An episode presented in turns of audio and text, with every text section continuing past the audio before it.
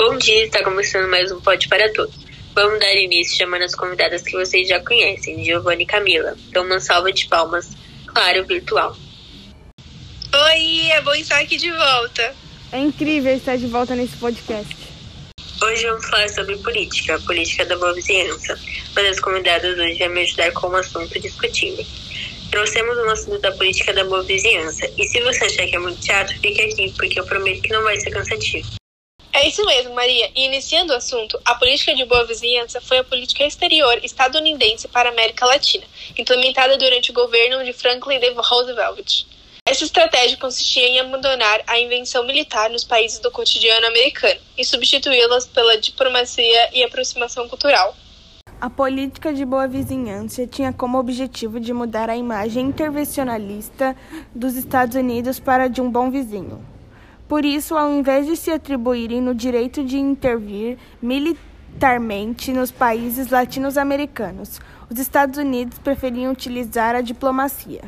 Desta maneira, os americanos garantiam o fortalecimento de matéria-prima e mercado para seus produtos, pois a Europa se encontrava em crise por causa da crise de 1929.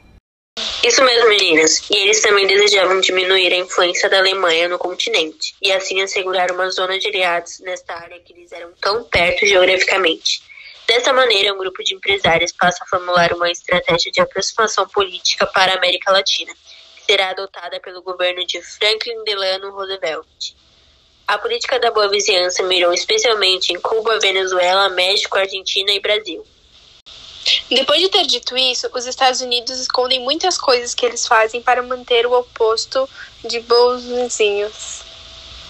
Depois de ter trazido um rosto dos Estados Unidos de bom vizinho, vamos estar falando agora sobre a política de boa vizinhança e o Brasil.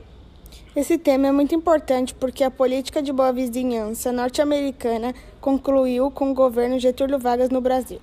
Apesar do governo Vargas ter inclinações fascistas e nazistas e corrente pró-americana, acabou prevalecendo. Getúlio Vargas negociou com os americanos empréstimos de fim de modernizar o parque industrial brasileiro. Em troca, garantiu a entrada de produtos estadunidenses e fornecimento de matéria-prima. Sim, e do mesmo modo, em termos de política externa, o Brasil, num primeiro momento, se declarou neutro diante da guerra e depois participou do conflito. Importante lembrar que aqueles que simpatizavam com o nazismo e o fascismo no Brasil foram perseguidos, assim como foram proibidas as escolas que ensinavam em língua estrangeira. Passando para o lado mais visível da política, de boa vizinhança e cultural.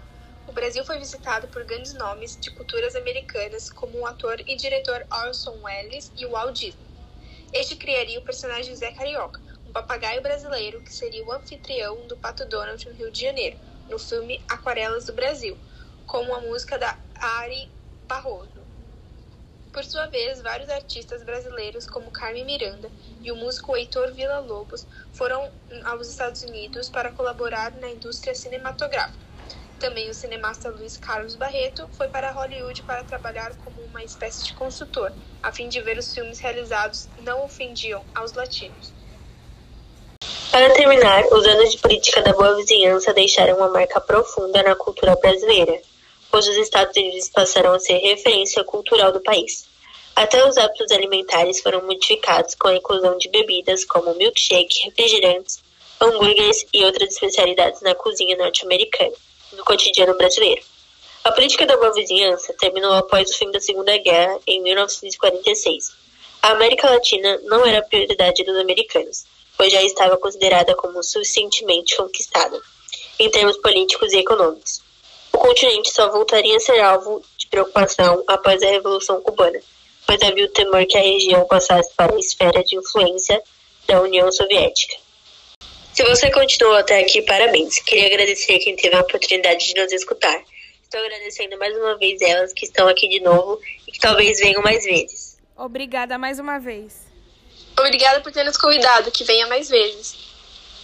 Que nada, meninas. Vou terminando por aqui. Quero dar um tchau e agradecimento a todos os ouvintes. E quem sabe elas voltem. Se cuidem.